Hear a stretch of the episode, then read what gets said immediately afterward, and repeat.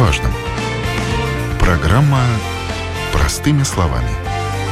На Латвийском радио 4.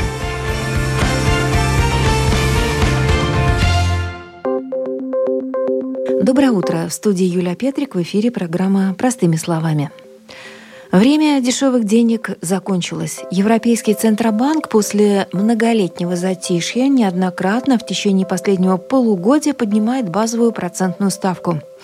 Делается все это ради снижения инфляции, достигшей небывалых размеров. Но на этом европейский регулятор останавливаться не собирается и уже анонсировал, что процентная ставка в первой половине будущего года будет поднята по крайней мере дважды до 3%.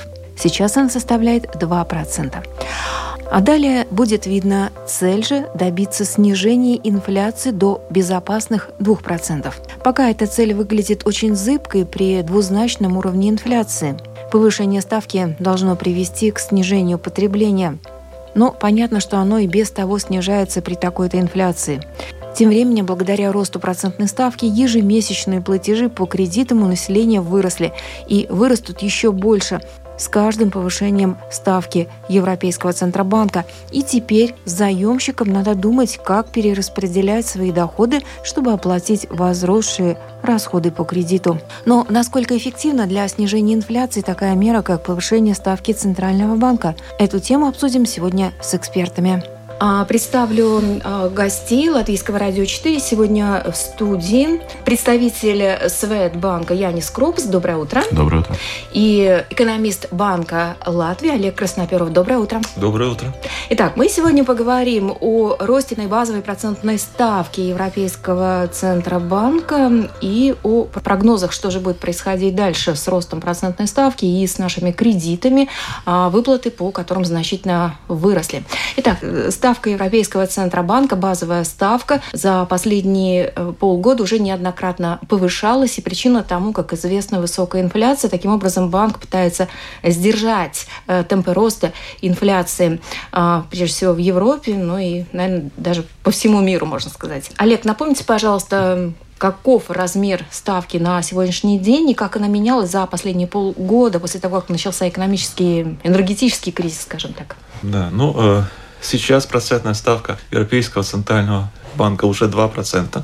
Сейчас и, и мы видим, что в этом году центральные банки всего мира поднимают эти процентные ставки. Федеральная резервная система США, Европейский центральный банк, Банк Англии и все другие. И, и причем обычно процентные ставки поднимаются по чуть-чуть, по 0,25% за один раз. А сейчас э, вот э, процентных ставок рост происходит намного быстрее. Например, Европейский центральный банк в июле поднял процентную ставку на 0,5%, в сентябре еще на 0,75%, в ноябре еще на 0,75%, уже сейчас ставка 2%. И при этом постоянно сигнализируется, что процентные ставки продолжат повышаться и в следующем году и, и могут даже достигнуть уровня 3%. Это будет тогда самый высокий уровень за последние 15 лет.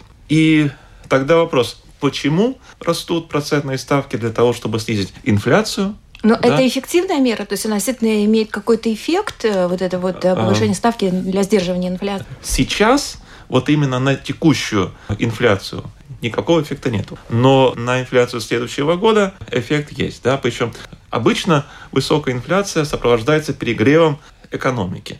Когда слишком сильный экономический рост, спрос превышает предложение, и тогда э, повышаются процентные ставки, э, чтобы снизить кредитование, остудить экономическую активность и притормозить инфляцию. Сейчас экономика не перегрета, инфляция связана с повышением цен на энергоресурсы и продовольствие из-за вторжения России в Украину и проблем с поставками товаров, которые начались еще два года назад из-за вируса.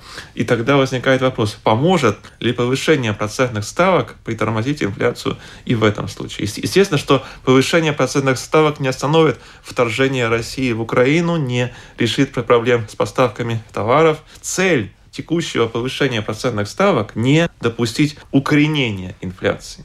Этим повышением центральные банки всего мира говорят, мы сделаем все необходимое, чтобы в долгосрочном периоде инфляция вернулась к целевому показателю 2% в год даже если повышение процентных ставок немного снизит экономическую активность, их все равно надо повышать. Если этого не сделать, то будет закручиваться инфляционная спираль, инфляция каждый год будет становиться все выше и выше, от этого хуже станет всем. Поэтому выбор сейчас не между тем, повышать или не повышать. Выбор сейчас между тем, чтобы повышать сегодня, тогда, ну так, достаточно на немного еще повышать, или тогда укоренится инфляция, люди будут, будут ожидать, что такая же высокая инфляция сохранится и в будущем, и тогда потом придется намного повышать, и это притормозит экономическую активность уже очень так значительно. Но дело в том, что и без того, и без повышения ставки расходы у населения выросли, то есть, опять же, покупательная способность, она снижается за счет высоких цен на энергоресурсы уже, да, то есть это создает эффект, скажем, налога на инфляцию, и зачем же тогда еще больше сдерживать э, расходы, по большому счету, населения за счет этих этих ставок же, да. Я понимаю, есть желание снизить экономическую активность, но опять же это бьет по обычным жителям больше всего. Оптимальный больше. Уровень инфляции 2% в год. Да.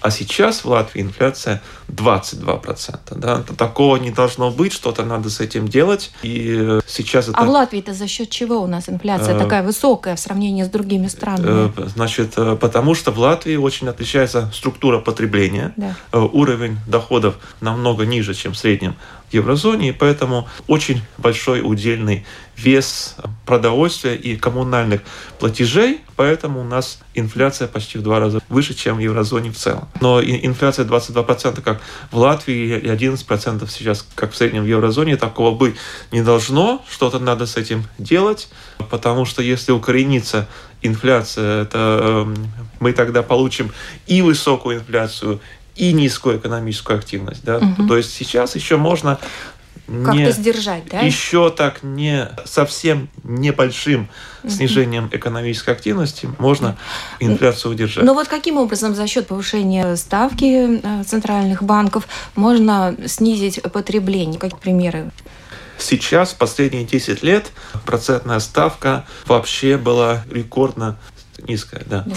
Эти 10 лет просто кредитование, покупали недвижимость, потребительские кредиты. Было понятно, что один раз это, это остановится. Уже мне казалось, что уже три года назад, два года назад уже должно когда-то остановиться. Но вот все кризисы, кризисы, то вирус пришел, то что еще нужно было поддержать эту экономическую активность. Сейчас, когда еще из-за других факторов растет эта высокая инфляция. То есть понятно, что такую высокую инфляцию оставлять нельзя. Как-то все-таки нельзя допустить укоренения инфляции. Поэтому что делает повышение процентной ставки? Это удорожание кредитов, то есть снижение кредитования, снижение спроса. И когда снижение спроса, то тогда это позволяет снизить инфляцию. Но это в первую очередь на кредитах отражается, да?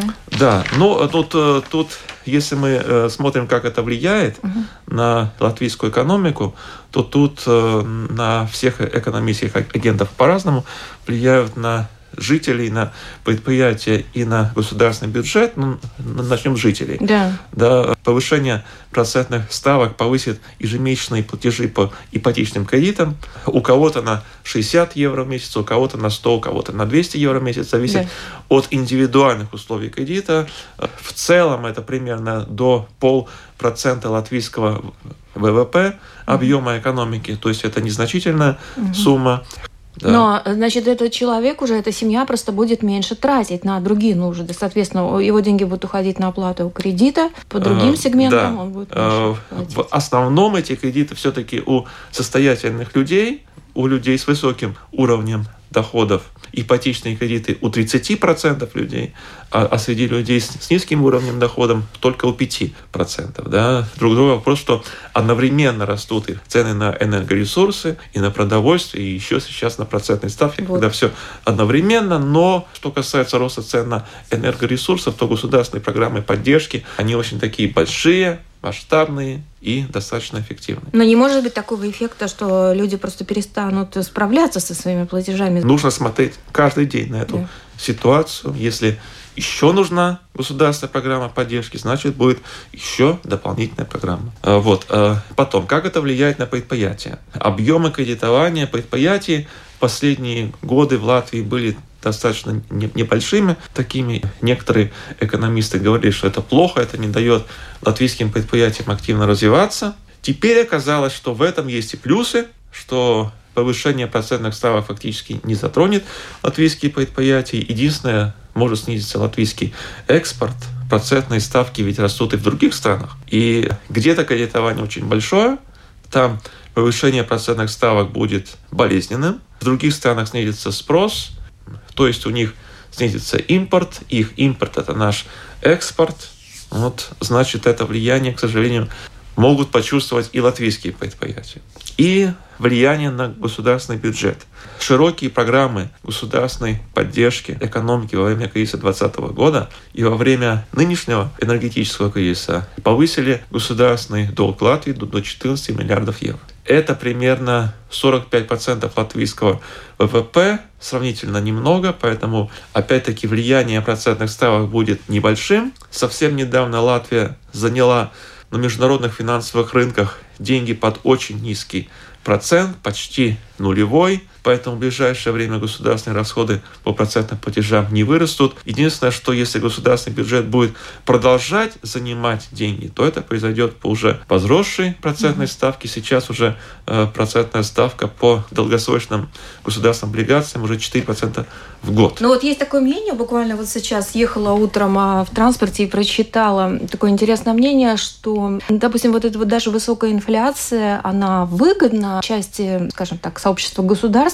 потому что обесцениваются деньги, и те э, кредиты, долги государств, да, они просто обесцениваются, то есть выплачивать-то придется меньше. Тут можно сказать, что в этом году ситуация государственного бюджета лучше, чем могла была быть из-за высокой инфляции, потому что растут инфляции, растут цены в магазинах, соответственно, растут доходы государственного бюджета на это акцизный налог, налог на добавленную стоимость. Да, но что будет в следующем году? То есть в следующем году эта инфляция будет индексироваться на зарплаты учителей, врачей и так далее. И это опять все уйдет в расходы. Поэтому для государственного бюджета такой краткосрочный эффект инфляции со знаком плюс, да, то есть если высокая инфляция, государственный бюджет хорошо наполняется, но потом-то придется все равно, государственные расходы тоже вырастут, соответственно. Угу. То есть такого долгосрочного эффекта нет. Да, ну то есть э, те кредиты, которые мы брали до повышения ставки, они будут выплачиваться по той ставке, по которой они были взяты, да? То есть она неизменна, а, и, и в том случае, если, мы уже не, не В том случае, если была фиксированная процентная да. ставка, как в случае государственного бюджета, там фиксированная процентная ставка, да. В Латвии потребительские кредиты, потом мы будем говорить о потребительских кредитах, в Латвии в основном не фиксированные процентные ставки. Поэтому mm-hmm. любое повышение процентных ставок, оно тут же отражается на... И потребительские, и ипотечные вы имеете в виду, да? да? Те, те и другие. Mm-hmm. О новом, непонятном, важном. Простыми словами. На Латвийском радио 4.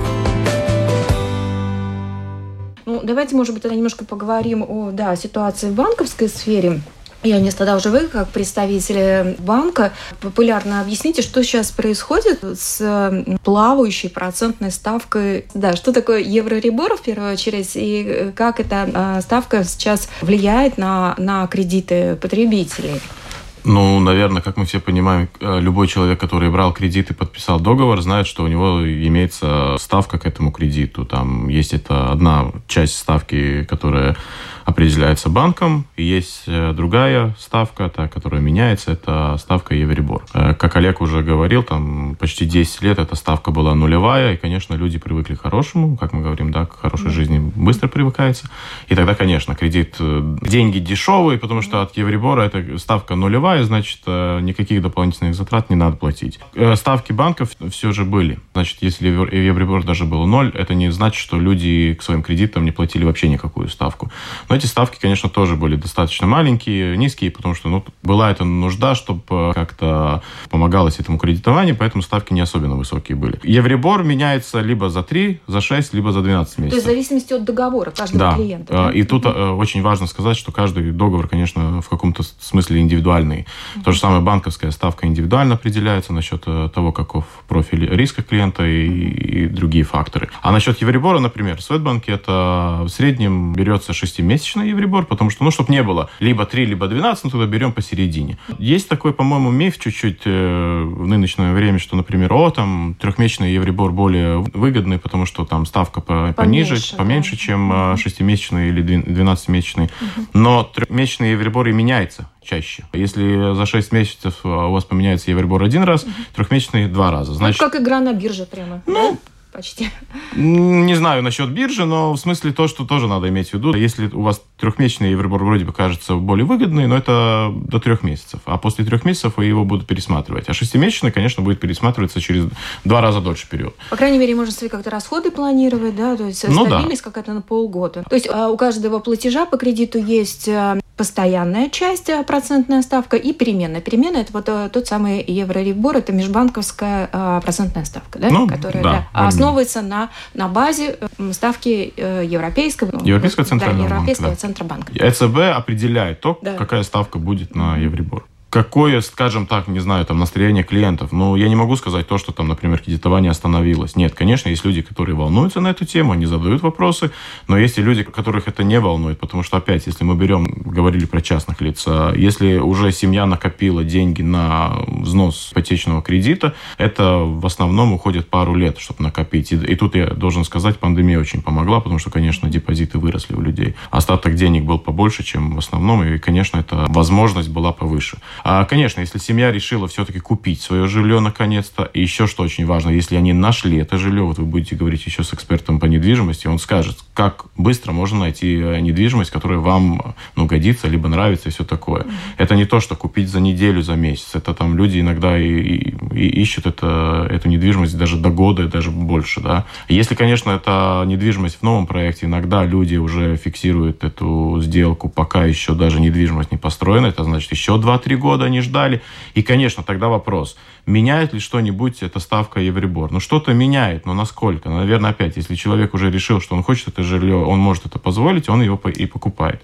А еще такой дополнительный момент, э, когда рассматриваются эти заявки на кредиты, угу. конечно, по рисковому моделю и смотрится, что будет, если ставка Евребор будет расти. Это берется на учет. То, что, конечно, нельзя было, по-моему, брать на учет, то, что инфляция будет 22%. Там тоже есть ну, алгоритм, как мы смотрим, сколько эта да. инфляция может повышаться, но не на, не на 22%. И опять то, что Олег правильно сказал, эту инфляцию надо снижать. Это там была такая фраза почти, ну да, вот людям как-то, может, государству выгодно, что эта инфляция высокая. Я думаю, нет, потому что опять э, люди волнуются, и ни, ни для кого эта высокая инфляция невыгодна, ее надо снижать. Опять, если смотрим по четвертой четверти этого года, конечно, был спад какой-то на заявки ипотечных кредитов, но там есть два момента. Один момент вот это э, инфляция, более дорогие цены на энергоресурсы, все это вместе, и Евребор. И второй момент то, что под конец года всегда есть спад на, на заявки в ипотечных кредитах. Например, ноябрь такой месяц, когда очень-очень-очень э, этот спад э, чувствуется, и каждый год это так. Mm-hmm. Я бы сказал, что этот рост где-то 5-7% на ипотечных кредитов, но, конечно, чувствуется то, что люди уже чуть-чуть побольше волнуются на эту тему. Mm-hmm. То есть вот э, это все-таки, конечно, влияет. Это ну как, как было ну, при пандемии тоже, да? Ну как, вот люди считают момент? свои затраты, например, ну, если вы заполняете, не знаю, там у любого банка веб-страницы есть калькулятор ипотечного да. кредита. Ну, если мы берем ипотечный кредит. Есть калькулятор этих кредитов. Ну, вы там записываете, какие суммы вам, вам нужны, все такое. Вы же, конечно, планируете, сколько это будет стоить. Можете, не можете брать этот кредит, как вы будете справляться. А когда банк выделяет этот кредит, банк же тоже смотрит, что будет, если инфляция будет повыше, если там евребор вырастет и все такое. Но что я должен сказать, позитивный момент, в данный момент и не чувствуется то, что очень многие клиенты бы приходили и говорили, у нас проблемы. Опять, Если вырастет платеж на, не знаю, на горючее, на ипотечный кредит, на что-то другое, на газ, на электричество, конечно, люди, которые не могут покрыть этот рост цен, они будут смотреть, где снизить другие расходы. На какие продовольственные продукты, на что другое, на транспорт и все такое. Но если они не захотят отказываться от э, того жилья, которое они выплачивают, да? Ну, по-моему, тут э, даже вопросов нет. Но жилье и то же самое, как э, счет на газ, на электричество всегда оплачивается, потому что мы же никто не да. хотим остаться без отопления, без электричества, без жилья. Пример приводится, кстати, ваш специалист а, рассказывает о том, насколько за последние полгода у людей в среднем стандартно вырос платеж по кредиту за счет плавающей ставки Евроребор. Например, кредит на 25 лет э, с добавленной банком ставкой 2% и шестимесячным евроребором составляет на сегодняшний день, допустим, 206 евро в месяц при ставке уже 3 процента плавающей то есть если она вырастет в 2023 году, то платеж составит уже 287 евро. То есть в среднем прирост где-то 80-80 а, евро. Да? Но это опять, э, если смотреть на какое жилье. А вот, например, у нас была средняя сумма, ну, там рассчитали, когда уже смотрели, какой будет, как сказать, как это повлияет на клиентов. Но если мы берем проект нового поколения, ну, в смысле новое-новое жилье, только построили. Средняя сумма жилья там была 105 тысяч евро, которая занята в банке. Тогда, если платеж, например, например, если Евробор был 0, платеж за месяц был где-то 460 евро. Это при большом кредите, да, сразу. Это, да, да, это уже будет. дорогие угу. квартиры, но опять, тут еще дополнительный факт. Эти новые квартиры, они более эффективны по коммунальным да, э, да, понятиям. Значит, да. за электричество, за отопление вы платите меньше. Там, э, ну, сейчас поговорим и насчет да. Э, блоковых домов. Но вот, например, там в среднем, если мы смотрим, как Евробор растет, там в среднем этот платеж за месяц меняется 125 евро дополнительно или до 165 евро. А если уже смотрим по основным квартирам, ну, в смысле, в основном, как мы знаем, жилой фонд – это блоковые дома, это средняя сумма 65 тысяч евро, там этот платеж меняется плюс 75 до 100 евро. Но опять, вот как мы уже упомянули, блоковый дом – это значит неэффективность на отопление, на расходы коммунальные, на, наверное, накопление, чтобы ремонтировать этот дом и все такое. Да? Там эта сумма, конечно, вырастает еще на другие вещи. Опять, более эффективная квартира, конечно, может, вы платите побольше по кредиту, но в то же время вы не платите настолько на коммунальные услуги. Вот такой вопрос. А в течение срока выплаты кредиту клиента есть возможность э, какие-то условия поменять? менять. Например, с плавающей уйти на фиксированную ставку. Или, может быть, понизить ставку, понизились риски у клиента, у него там выше доход стал или еще как, какие-то другие факторы. Поменять условия договора в течение срока его выплаты. Есть такая возможность? Возможность есть поменять почти все. Это опять да. вопрос, что написано в этом конкретном угу. договоре. Насчет ставок, например, фиксированная ставка, да, по-моему, уже все банки представляют уже фиксированную ставку, но опять вопрос, нужна ли фиксированная ставка? Она фиксируется на 5 лет, а все-таки эта ставка выше той, которая сейчас. И, например, если Евробор не вырастет больше 3%, тогда вы уже... Невыгодно. Ну, вы уже обязались на 5 лет, скажем, платить, не знаю, там, ставку 5%. Угу. А если Евробор остановился на 3%, вы переплачиваете на 2%. Зачем это нужно? Да. Другой момент опять, э, но это более на предприятии. А из-за пандемии есть предприятия, для которых больше денег на счету осталось. Там либо какие-то программы государственные, которые помогли, все такое. Ну вот чувствуется, что есть деньги, у которых э, осталось. Есть такие предприятия, которые, конечно, смотрят на Евробор и говорят, я лучше покрою свой долг, закрою этот договор, чтобы мне не остался кредит, буду пользоваться этими деньгами деньгами таким образом, чтобы не надо было платить на эти ставки побольше. А с другой стороны, опять, вот вы упомянули тоже, например, что, что делать, если человек видит, что, например, у него там затруднения платить. Самое важное, чтобы с банком связались еще до того, как, как эти затруднения уже стали в силу, как они э, пропустили какой-то платеж, потому что потом просто уже по-другому это юридическая сторона идет тогда.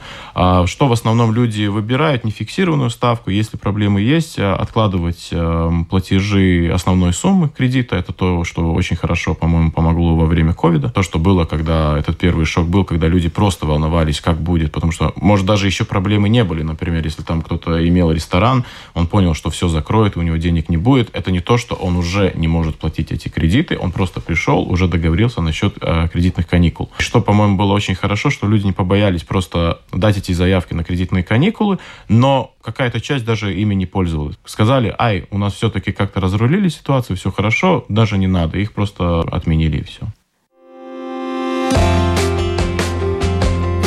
О новом, непонятном, важном. Простыми словами. На Латвийском радио 4. Напоминаю, вы слушаете программу «Простыми словами». Сегодня мы обсуждаем тему повышения ставки Европейского Центробанка после многолетнего затишья. В течение последнего полугода европейские регуляторы уже неоднократно поднимают базовую процентную ставку, обещают продолжать повышать ее и в будущем году, пока инфляция не снизится до безопасных 2%. Тем временем ежемесячные платежи по кредитам растут и создают неудобства для заемщиков. С чем теперь приходится придется считаться клиентом банков, обсуждаем с экспертами в студии Латвийского радио 4 представитель банка СЭП Янис Кропс и экономист банка Латвии Олег Красноперов. Ставка Европейского Центробанка вырастет в ближайшие полгода, она будет повышаться дважды. Ну, буквально накануне заседание Европейского Центробанка было, и там было заявлено, что у нас нет другого выхода, как э, повышать ставку, чтобы сдержать инфляцию. Ваш прогноз, то есть ну, до каких пор она может повышаться, и в какой-то угу. момент этот э, процесс остановится, или он может до бесконечности? Нет, нет. Ну, естественно, когда-то этот процесс остановится, э, когда Европейский центральный банк будет видеть, что инфляция в еврозоне стремится к уровню 2%, еще даже не достигла уровня 2% сверху, да, но уверенно стремится к уровню 2%, и действительно там будет прогноз, что в следующем году реально достичь уровня 2%, тогда, я думаю, повышение процентных ставок На следующий год, кстати, прогноз 6%, не 2 даже, не, даже не 4 а, сегодня. Да, да, да, но да, э, это, это, да, э, на э, следующий это 6% значит в еврозоне да. в целом. Да? Но главное, чтобы инфляция уверенно снизилась снижалась, чтобы все экономические агенты думали, что в долгосрочном периоде инфляция действительно будет 2%, да? но по э, экономическим прогнозам, что в Латвии, значит, объем экономики в 2023 году будет таким же, примерно как и в 2022 году, то есть в целом один год без экономического развития, да, значит, э, будет такой небольшой экономический спад в четвертом квартале этого года, который уже идет четвертый квартал, и в первом квартале следующего года. Потом это как опять выйдет на один уровень, чтобы объем экономики 2023 года был такой же, как объем экономики 2022 года. И потом мы возвращаемся к ежегодному экономическому развитию, как обычно, на 3-4% в год. А в Латвии сейчас уже замечен, зафиксирован спад экономики, да? Да. Э, сколько? Ну, там эти Большие, э, да, проценты, э, нужно смотреть по отраслям, да, потому что есть отрасли, которые активно развиваются, есть отрасли, у которых эти колебания чисто сезонные. И из-за этих высоких платежей по отоплению, по электричеству и тому подобному люди не оплачивают что-то другое, соответственно, рост экономики замедляется, угу. объем экономики даже немножко сокращается, а потом это все возвращается на прежний уровень. Э, возвращаясь к ставке Европейского Центробанка, опять же, сдерживание инфляции для того, чтобы вернуться на уровень 2%. Но если будут э, цены на энергоресурсы держаться на этом высоком уровне, и фактически на них мы повлиять не можем никак, э, разве возможно таким образом будет понизить инфляцию? Да, потому что инфляция – это повышение цен. Да? А если цены на энергоресурсы даже сохраняются на этом высоком уровне, то инфляции никакой нет, потому что инфляция – это рост цен. А стоит ли ожидать в таком случае снижения цен на продукты питания? Сейчас повышение цен на продукты питания, которые мы видим в Латвии, оно же отображает то повышение глобальных цен да. на продукты питания, которое еще было со второй половины 2020 года и конец 20 и 21 весь год, и 22 первая половина. Это было такое очень масштабное повышение цен, глобальное повышение цен на продукты питания. Сейчас уже глобальные цены на продукты питания не растут. Где-то они даже снижаются. Да, поэтому ожидать, что в Латвии будет продолжать повышаться настолько же цены на продукты питания, нет. Потому что эти цены, которые мы видим, потребительские цены, они с опозданием отображают глобальные цены на продукты питания. Если сейчас мы видим, что нет повышения глобальных цен на продукты питания, значит нет никаких условий, чтобы потребительские цены продолжали. Ну вот сейчас расти. вроде бы даже затормозились цены, по моим наблюдениям личным. А даже так несколько обрадовалась. Но последние две недели цены не повышались. Я уже так фиксирую каждую неделю. Что-то обязательно там на 20 центов. А тут э, какое-то такое замедление. Не знаю, может быть, перед очередным повышением пока.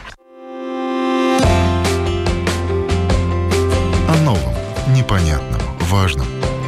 Простыми словами. На Латвийском радио 4.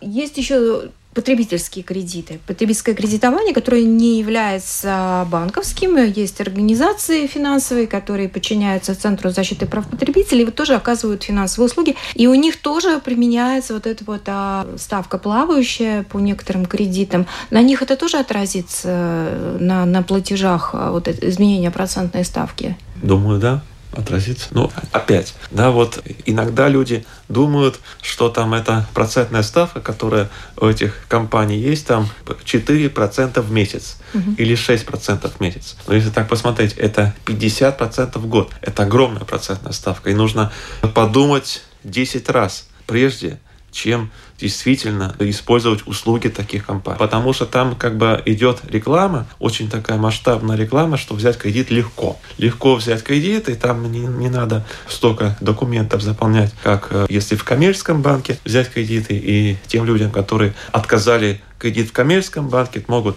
обращаться в другие организации, которые прекрасно понимают, что люди могут им не вернуть эти кредиты, потому что в основном люди, которые приходят в такие не, не коммерческие банки берут кредиты, они понимают, что от них коммерческие банки отказались как от клиента, значит, они могут не вернуть. Значит, этот риск уже закладывается, закладывается да. в эту процентную Процент. ставку. И, и чтобы использовать такие услуги, нужно подумать ну, очень много раз. Буквально была на днях информация о том, что в связи с ростом а, цен на энергоносители, ну, как бы увеличились а, платежи у жителей на коммунальные все эти вот услуги, то а, больше заключено договоров на взятие вот этих быстрых кредитов, да, опять вот пошла эта волна.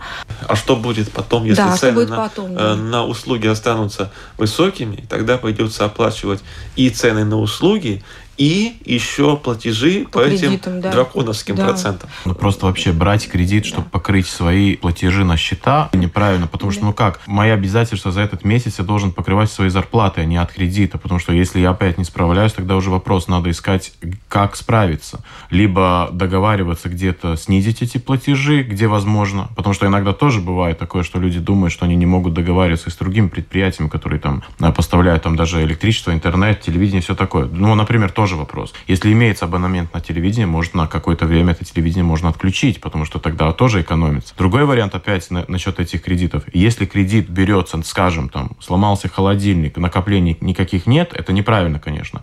Но если вы на этот кредит покупаете более эффективный холодильник, который вам там экономит за месяц 20 евро, скажем, только на электричество, ну тогда опять надо считать, потому что вы будете платить меньше потом за электричество. Ну тогда я бы сказал, ну в какой-то степени еще можно смотреть на такую сделку сделку. Но если это берется кредит, чтобы отпраздновать Рождество, ну, может, можно как-то по-другому отпраздновать эти, эти праздники.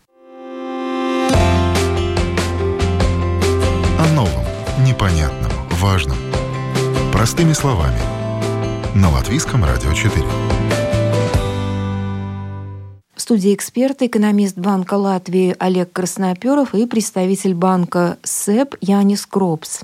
Напоминаю, мы сегодня обсуждаем тему повышения ставки Европейского Центробанка. Это привело к удорожанию кредитов и приведет к еще большему росту платежей в будущем. У некоторых клиентов банков платежи уже выросли от 50 до 100 евро.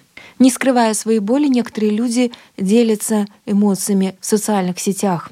Люди многие пребывают действительно в таком, знаете, таком подавленном состоянии, потому что, да, для многих эти 100 евро в месяц – это много. Мнение одной женщины было о том, что мы опять э, скатываемся в ту кризисную ситуацию, которая была вот с недвижимостью 10 лет назад, когда обвалились цены в какой-то момент да, на недвижимость. Там другая была ситуация. Здесь же получается так, что э, многие считают, что сейчас из-за выросших платежей по кредитам упадут цены на недвижимость, и, соответственно, опять многие окажутся в какой-то. Кризисной а... ситуации. А, опять же, есть экспертное мнение тоже, что повышение ставки Европейского Центробанка повлияло на рынок недвижимости. В какой-то степени произошло падение цен. А, ну, это, это, это, это смотря, потому, смотря потому, потому что последние два года рост цен на недвижимость такой очень значительный был. Угу. Те люди, которые в начале 2020 года планировали купить недвижимость, но решили чуть подождать, и как этот кризис вирусный закончится, кажется, может быть, цены упадут на недвижимость. Оказалось наоборот. За два года цены на, на недвижимость очень существенно выросли. Поэтому если сейчас э, цены на недвижимость чуть скорректируются, то тут никакой проблемы нет. Давайте послушаем мнение эксперта рынка недвижимости о том, что на самом деле происходит э, с ценами на жилье на латвийском рынке. Об этом я спросила главу компании «Один партнер» Айгора Заринча. Каким образом повышение базовой ставки Европейского Центробанка, а также Еврорибора может э, отразиться на рынке недвижимости? Наверное, каким-то образом отразится, но на понижение стоимости жилья или напротив? Э, ну, скорее всего, это повлияет на понижение стоимости, э, стоимости жилья. Следовательно, просто кредит, наверное, будет как бы менее доступно для какой-то части населения. Если мы смотрим тоже на состояние рынка э, в этом году, в 2002 году, то где-то в середине года все-таки цена на серийное жилье, что является главным индикатором рынка недвижимости у нас в Латвии, оно начало падать незначительно, но все-таки там 0,1% в месяц до 2,2% в месяц что, скорее всего, составит к концу года там в принципе, с начала года, если мы смотрим на НДР, где-то примерно на 4, больше, чем на 4% упала стоимость э, э, серийного жилья. Э, и также э, растет э, предложение на, на рынке, что тоже будет влиять на, на, на цену, следовательно, будут падать цены, плюс еще это базовая ставка Европейского банка, да. это, это все стимулы на, на то, чтобы понижалась цена. Да. Но я не думаю, что она будет понижаться там как-то очень значительно или из-за этого как-то будет э, возникнут какие-то риски там обвала рынка недвижимости абсолютно нет, но конечно это влияет на цену. Вот сейчас уже прошло несколько месяцев э, после того, как стали как-то более обширно предлагать квартиры, увеличилось количество предложений. Сначала было мнение, что ну вот сейчас перед отопительным сезоном там пытаются избавиться от жилья. А, ну вот настал отопительный сезон. В принципе, количество предложений не уменьшилось. Вот с чем вы связываете увеличившееся число предложений? Ну, я думаю, что, во-первых, это эмоциональное решение возможно, связанное с теми же самыми приростом энергоресурсов, э, стоимость энергоресурсов. То есть э, людей, людей запугали, как бы не специально, но мы, ну, мы да. понимаем, то есть как бы там э, в медиа обычно рисуют картинки не всегда, только цветные, иногда черные. И люди, конечно, не анализируют, они просто принимают какие-то эмоциональные решения, они боятся, они, да. них появляются страхи ко всему к этому, не знаем, что будет завтра, ситуация вообще такая ужасная и так далее. Я думаю, что это связано с этим. И все-таки еще в чем преимущество нашего латвийского рынка в данной ситуации по сравнению с, хотя бы даже с нашими соседями. Пока еще наши цены на недвижимость, они все еще на 43% ниже, чем они были в 2007 году, то есть, э, ниже, чем максимальная э, историческая Планка, а, да. Сто, сто, планка, да. И, и Литва и Эстония уже ее давно преодолела, и в том числе, наверное, весь мир его преодолел после того кризиса. Мы все еще чуть э, за половину перемахнули, mm. понимаете? То есть это, конечно, это геополитическая ситуация, наше географическое расположение не стимулирует инвесторов сюда приходить. Но если смотреть на эту цифру, она очень привлекательная. Ну, mm-hmm. да. Потому что исторически всегда цены возвращались. Mm-hmm. Мы, конечно, идем к этому возврату уже ну, 2009 год, смотрите, уже больше, чем 10 лет, и, все, и всего лишь половину только прошли. То есть это говорит о том, что ну, уже кардинально падать они точно не будут? Ну, кардинально они не будут, не должны они падать. Они упали кардинально в 2009 году. Это было, на некоторых сегментах э, было 75%, это было первое место в мире. На втором было там, по-моему, Дубай, на третьем Исландия. У нас было самое большое падение цен. Напомню, это был представитель рынка недвижимости Агар Зарич, руководитель компании «Один партнер». Ну и снова возвращаясь к теме кредитования, изменились ли каким-либо образом условия которые банки выдвигают перед клиентами из-за повышения процентной ставки, может быть, процентуально а, сумма кредита, которую выдают банки, уменьшена, учитывая, что это предполагает возросшие расходы по кредиту, повышение ставки. Много факторов. Конечно, есть какой-то фактор того, что из-за Евребора просто люди побоялись, уже не настолько хотят э, интересоваться. Но опять я говорю, например, вот чет, э, четвертая четверть года, она всегда такая. Октябрь очень хороший, ноябрь спад, декабрь опять хорошо. А там уже как под Рождество, под Новый год, никому никакая ипотека не нужна, все хотят праздновать праздник. Мы чувствуем, что это влияние не поменялось. В смысле, этот спад ноября так, такой же был, и опять этот э, подъем начала декабря, он тоже чувствуется будет. Конечно, есть люди, которые, может, и в данный момент э, пользуются моментом что-то купить, потому что если там новый проект заканчивается, они, конечно, покупают эти квартиры. Mm-hmm. То же самое, что тут упомянулось, не у всех плохо с деньгами. Есть отрасли, которые очень хорошо зарабатывают, очень большие деньги, и они могут даже выплачивать кредиты, либо даже не брать кредиты, чтобы mm-hmm. что-то купить. Есть и такие люди. Насчет Евребора еще хотел добавить. Если волнуются слушатели насчет Евребора очень, очень ну, таком смысле, а, поищите на странице Swedbank LV есть э, калькулятор Евребора. Мы специально его сделали для этого, чтобы люди могли моделировать свою ситуацию. Если там, например, Люди боятся, что Евробор станет там 3%, и для них это будет за много. Посмотрите, насколько поменяется ваш платеж, и уже заранее подумайте, как вы можете к этому подготовиться. По-моему, тоже вариант, например, пандемия пришла почти на следующей неделе, все стало плохо. А тут все-таки уже с начала лета все уже говорят, что осень все-таки будет трудной, зима будет трудная, отопление будет стоить дороже. Ну, все-таки было и время чуть подготовиться. Наше время подходит к завершению. Сегодня, напомню, мы обсуждали тему повышения ставки Европейского Центробанка. Чем это чревато для клиентов банков и как повышение ставки европейского регулятора может обуздать инфляцию, которая достигла уже двузначных значений. Напомню, в студии Латвийского радио 4 сегодня были гости. Представитель банка СВЭД Янис Кропс, спасибо. И экономист банка Латвии Олег Красноперов, спасибо большое. Спасибо большое. До свидания. Спасибо, всего доброго. Программу провела Юлия Петрик. Встретимся на будущей неделе. О новом, непонятном, важном. Простыми словами. На Латвийском радио 4.